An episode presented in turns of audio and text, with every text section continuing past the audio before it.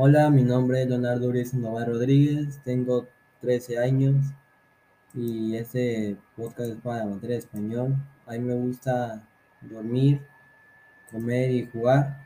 Y hoy voy a leer un cuento de Julio, Co- de Julio Cortázar, se llama Los viajes. Bueno, Julio Florencio Cortázar fue un escritor y traductor argentino. Este último oficio lo desempeñó para la UNESCO y varias editoriales. Nació el 26 de agosto de 1914 en Ixelles, Bélgica, y falleció el 12 de febrero de 1984 en París, Francia. Tuvo dos matrimonios y al parecer no tuvo hijos. Bueno, ahora voy a empezar a leer el cuento, se llama Viajes, es un cuento un tanto corto, pero lo voy a leer. Viajes. Cuando los famas salen de viaje, sus costumbres al pernoctar en una ciudad son las siguientes. Un fama va al hotel y averigua cautelosamente los precios, la calidad de las sábanas y el color de las alfombras. El segundo se traslada a la comisaría y labra un acta declarando los muebles e inmuebles de los tres, así como el inventario del contenido de sus valijas. El tercer fama va al hospital y copia las listas de los médicos de guardia y sus especialidades.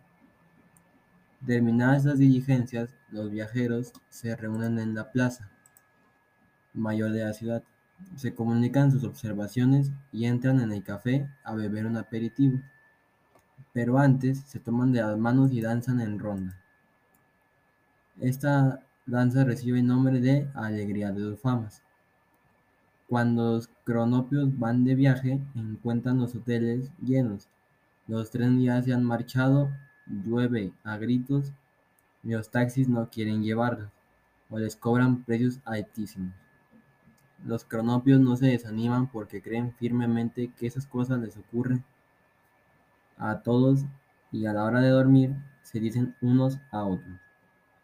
La hermosa ciudad, la hermosísima ciudad. Y sueñan toda la noche que en la ciudad hay grandes fiestas y que ellos están invitados. Al otro día se levantan contentísimos y así es como viajan los cronopios.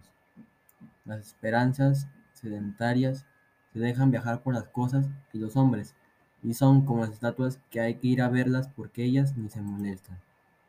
Este es un cuento, bueno, este es un, un parte de un cuento de toda, de toda una compilación, eh, se llama Historias de Cronopios y Famas, y este fue el pequeño cuento. Gracias.